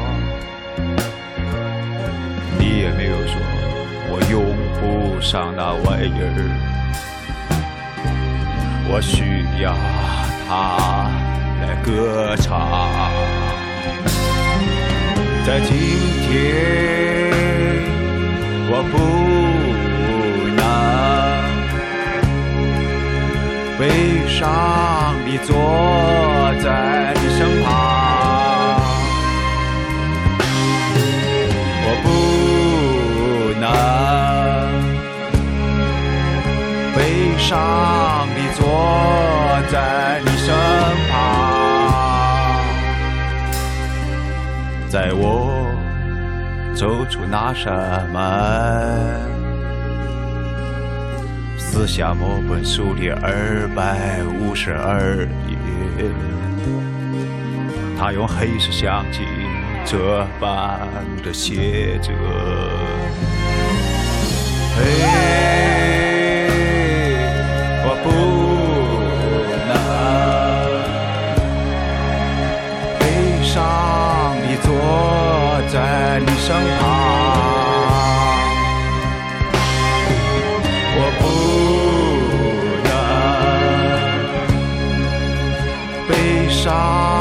坐在你身旁，我不能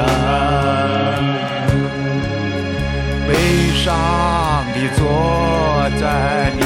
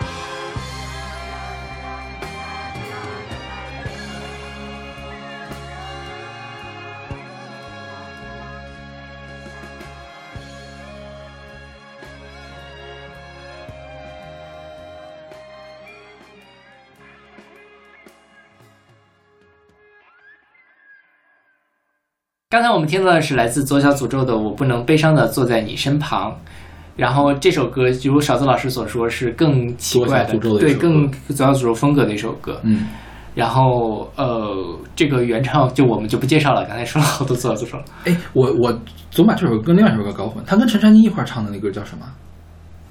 反正不是这个，也但是也是这张专辑里面的但歌名也很长，是我总搞混这两首歌。对对对但是不是这张，不是这首。我觉得可能很多人最开始听《左小诅咒》，不是因为乌兰巴托的夜，而是因为陈珊妮跟他合作了一首歌。嗯对，就是因为喜欢陈珊妮，所以才知道左小诅咒这个人。，OK，那首歌其实也听左小诅咒的，嗯一般人吃不进去。对对对对但左小诅咒说起来很喜欢跟各种女歌手合唱，我专门见过一个歌单，就是左小跟左小诅咒合唱的女歌手，已经收集了十多个了。因为他最后来说，《左小诅咒去奶子房》那那张专辑里面就收获了很多女歌手呀，包括那个朱婧汐，对对对包括那个叫什么来着，唱唱爵士那个王韵一，嗯对对那张专辑都跟他合作过。是，后来他也跟曾轶可啊什么的合作过。还有一会儿我们要翻唱的，我们我们选的翻唱版本的这个主唱也是个女歌手。对对对，嗯，然后我们就来说这个翻唱吧。这个时候是来自 Cowboy Junkies 的《I Cannot Sit Sit Sadly by Your Side》，是出自他们二零一零年的专辑《人民 Park》The Nomad Series Volume One，嗯就是它是一个系列的流浪者系列。嗯然后它这是第一集，就是叫《人民公园》。嗯哼这个灵感是他的这个呃乐队的吉他手呃 Michael Timmins，然后他带着他的老婆和三个孩子，其中有两个是来自中国的养子，来中国去了江苏省的靖江市，嗯哼住了三个月，嗯哼然后就写了这个里面。很有意思的是，他在这个地方，呃，感受到了去他们当地的人民公园，感受到了很多所谓的音乐家 musician 每天聚集在一起，然后来呃 bring their 二胡子、琵琶子、三弦子，就是各种各样的这个民族乐器嘛。嗯然后呃，以及在那里一边表演一边唱歌，他被这样的这个广场的音乐深深的感染。然后呢，后来他在那个地方认识了一个人，叫做 Eric 陈，这个人就非常给他推荐了很多这个呃歌。他这个 Eric 陈介绍自己说，我不仅仅是整个晋江唯一听过 Radiohead 音乐的人，我甚至是整个晋江唯一知道 Radiohead 的人。我觉得也没有那么夸张了。对，但就 因为这个我我我小时候也会这么觉得呀。就我小时候在我家，我听什么 Oasis、Radiohead，我也觉得 OK，我就是嗯，这个整个这个地方听过的这个人。小时候会有这种想法。我觉得是那是因为移动互联网还不发达的时候，大家很难去找到同类，就是很多人都是这样的孤独的认为自己，夸张了，不，这就是一种表达方式嘛。因为不是，我觉得这个夸张到有点有点虚假。为什么呢？因为比如说我在鸡西，我肯定不是鸡西一个唯一知道 Oasis 的人。为什么呢？因为我们有音像店老板呀。哎，不不，这这对，我就所以我觉得他这个表达有点过于夸张了，就是不到唯一。嗯嗯，对，但是我我我我觉得就是这个这这个是什么问题呢？这个给外国人一想的话，外国人就会把这个事儿当真 OK 你不觉得吗？whatever，反正我就就就幽默感了，我们善意的把它当做一种幽默感，然后就给他推荐了很多中国的摇滚乐，比如说何勇、窦唯、唐朝、许巍，还有左小诅咒。在那里面，他最喜欢的是许巍和左小诅咒，嗯所以他在这张专辑里面翻唱了一首许巍的。叫做《我的秋天》，还有一首左小诅咒的《我不能悲伤坐在你身旁》，也就是我们现在听到这首。嗯哼，然后他后来还找左小诅咒一块儿合作了一首歌，嗯哼啊，然后左小诅咒叫左小说《A Walk in the Park》，在公园里散步，对，也就是这张专辑里面的，是是是，然后左小诅咒还在里面出生了，对啊，也是 非常的怪怪的。嗯嗯是我去听了那首歌，真的。OK。然后我们来说一下这个 Cowboy Junkie 这个乐队，这是一个呃美国的乐队是吧？加拿大的啊，对加拿大的乐队，嗯。对，也这个乡村摇滚，然后他是这个主唱是一个女生，嗯，这个然后他们是三兄妹，其中有三兄妹，就是这个 Timmins 嘛，Timmins 他们是有三个，有 Peter Timmins，有个 Michael Timmins，还有个女生我忘了叫什么 Timmins 了。是。然后他们还有一个成员，一共起码是四个成员或者五个成员，但其中有三个是三兄妹。对，OK，他们是八五年就成立了，很老牌的一个乐队了。对。对，然后就说到 Cowboy Junkies 啊，就我有一张他们的专辑我很喜欢，嗯哼，就是他们第二张叫做 The 呃 Trin Trinity Season，相当于第二张专辑是也是一张乡村乡村摇滚专辑。嗯那专辑这就是很好听，嗯。就是纯粹的好听，就没有很什么很复杂的东西。嗯因为乡村摇滚嘛，就是吉他呀、女声啊，嗯对，就是它里面也有一首是翻唱，他翻唱的是 Low Reed，Low、嗯 Reed 就是那个西夏斯用那个主唱嗯的一首歌叫 Sweet Jane。我觉得他改的方式跟这个左小这个有点像，就是把一首听起来没有那么顺的歌改的顺了，改的好听了。对对我还挺喜欢这张专辑的。OK，然后这张专辑当时是怎么的？当时他们就是来中国来玩儿，我估计就是对就在那儿待三个月，嗯没想到可以搜集素材。然后他是他叫那个什么 Michael Michael Timmins 嘛，他跟他哥叫 Peter Timmins 说。你给我邮一个那个录音带过来，录音设备过来，他就去到处去录歌，录那个样本声，录什么广场上的音乐。其实他们那时候不是广场舞，就是呃，我不知道现在北京的什么地方有，但是景山公园肯定有。景山公园会有人在那唱京戏，是然后会有真的有人拉二胡、拉那个民乐队，他们会有很多这样的人来做这件事情。现在可能晚上某一些公园会有，但是广场上、人民广场上肯定不会有了。对对对对然后他们会去录什么街边对话，去学校里面去录录体育课。然后录录那个街上的这个汽车的这个声音，还有街头小贩的那个叫卖声。他的第一首 intro 就把这些采样混到一块儿录出来，就是晋江的这个声音。然后他是虚构了一个爱情故事，两个人生活在不同的世界里面，然后相聚又总是分开，相聚又总是分开这样一个故事。然后那个 Michael Timmins 说，这张专辑《人民 Park》是对晋江的一份儿感谢信，就是因为他觉得晋江人很包容他们，对他们很好，很热情，所以把这个当做是给晋江人的一个感谢信。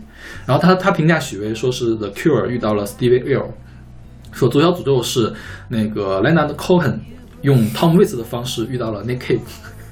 OK，我觉得就是还挺像的。对，有有一点就是他们那那那种那种状态，Nick Cave，是吧？就这种这种咖的，嗯嗯对，OK，所以这首的翻唱你们两个喜欢吗？喜欢，嗯我喜欢。嗯 OK，对，就是因为我觉得这个就是把左小诅咒拿掉，就你觉得哦，他们左小诅咒也是很会写歌的，嗯哼，嗯，就是旋律上，包括词也是，因为他基本上那个英文词也是翻的中文词的嘛。对对对对对就是那个像就姓陈的 Eric 那钱那个就给他对翻译的，对对，嗯，左小诅咒嘛，就大家都说了，左小诅咒你只要不开口，太好了，太棒了。所有的纯器乐就听着都很舒服。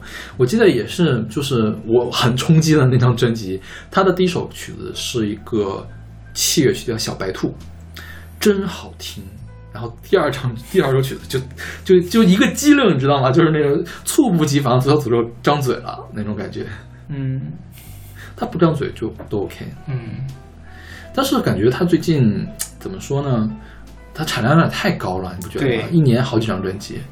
今年是不是啊？去年还出了个像那种音乐音乐戏剧一样的那个专辑。四部什么四大名著什么的，今年不是还有一个他制作的那个佛教扎西赤林还是什么扎西赤林，对对佛经电子佛经，没没有电子没没有电子哎，它它后面垫了一点点的电子的东西吧，但是是非非常的但是主体是佛经的对那种很原生态的念经的方对式，对对对对对那它也是一样的唱腔吗？但没有唱没有他哦，他没有是它是录的在采样，然后制作出来的。哦，对，就还可以。它应该用的是那种这个原声乐器来做的，应该没有用电的乐器。那我那我可能我记错了，嗯，反正嗯，它产量也是有点太，以至于我去年四大名著我都没有听完，我都没听，我可能听了一本儿吧。因为我知道这个东西肯定排不进前五十，就没听。因为我觉得你说他如果出一本儿哈，就是嗯可能还行；出四本儿的话，就有点超出我的范围了，超出我的能力了。对就是说，如果说我要能 get 他的好，我可能会要花非常非常非常非常的多的时间去 get 他到底好不好，但最后很有可能还没那么好。对，所以我就不想花功夫去听那个东西。哎，我在想，我不喜欢左小原因，可有可能是因为我我听这首歌我得很累了。啊，是就我我真的听得很累，我觉得我得很努力的进入他那个情境，嗯。所以我很少会去听他的歌。是，那可能是因为我一开始觉得他有趣了，然后我就能听得进去。嗯，真好玩的，能跑调唱歌，就跟真的很好就跟其实那个 Lost River 我听不进去，就是那个山山口的那个，对，就是之前被群嘲的那个实验人生实验，但是另外一个叫什么呀？我总总想不起来叫什么 Galas，就是是一个唱他他姓 Galas 哈，他是一个哪国人我都忘了，他是一个弹钢琴特别厉害的人，但是他也是人生实验，但他的歌我就能听进去。他他的最有名的那首歌是翻唱谁？Nineteen Nineteen Cole 的爵士歌，然后用人生实验的方法给唱出来，就是就是你前面听到非常激烈的那种钢琴，突然滋儿它就叫出来了。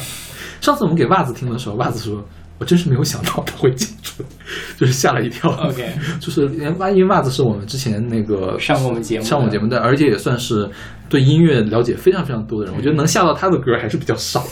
对。OK，那我们这一期的这个呃不一定的夏天第二赛的改编赛全部结束了。没全部结束，咱们还对，我们啊，这三二一，请锁票，OK。报出你们最喜欢和最不喜欢的歌。我看看啊，我最喜欢的是什么？我最喜欢黄秋生那首，啊，嗯，你最不喜欢的？挂在盒子上。嗯嗯，艾丽老师呢？我最喜欢吗？嗯挂在盒子上。打一架，打打起来，打起来！最不喜欢最不喜欢的，就是那个黄王若琳那个。哦，OK，因为换在盒子上这个，我还得再解释一下。我觉得可能是我对他们的刻板印象造成的，嗯就是我认定他们不好，嗯，所以就有可能，对，因为你总你是从挑错的方式去找他们的不好，嗯。或者是你用他发现他们优点的方式去找他们好，这样的最后获得的结果肯定是不一样的。是的，对对，王若琳的我可以解释一下，没有王若琳那个我一开始，其实我一开始听的时候我没有想那么多，但是刚才听了你解释出来，其实它就我觉得变合理了。嗯，就心中那个奇怪的部分被你这样解释，我觉得还可还还，我觉得自洽了。我我我后来我当时我去找，因为那个小马说我给评分很低嘛，嗯我还特意去找了一下我当时豆瓣上的评语，我给的评语就是说改编还可以，但是气声用太多，而且邓丽君的歌有必要做的这么怪吗？我当时嗯就这样的想法，对，对，因为如果说哈、没有他后面那个背景，给我的感觉是有点哗众取宠，嗯，嗯故意的，对我就是就耍个花活给你看，但是没有 get 到内核。但是虽然说啊，加上那个东西，也要商榷一下，到底有没有 get 到内核这个事情。是，嗯，OK，就三期节目都结束了。如果大家觉得我们谁选的歌比较好的话，欢迎反馈给我们。OK，啊也可以反馈一下你最喜你你自己最喜欢的这个改编，不管是流行的还是摇滚的。对，我觉得就是还还有一个事儿，就是乐队的夏天，大家总觉得像摇滚的夏天，我觉得大家也没有必要去定义到底是摇滚还是爵士还是什么，嗯，还是嗯，就是不要太在意风格。对，在意的是还是要看一首一首作品嘛，对对作品好就行了。对对，嗯对，OK，那我们这期节目就到这儿，我们下期再见。下期再见。下期再见。You throw away the gun. Did I tell you what's to be done? I need it to kill just one. And you said, I cannot sit sadly by your side. Then you said, I cannot sit sadly by your side. I try to push open the door just to see what came before. But there's a body on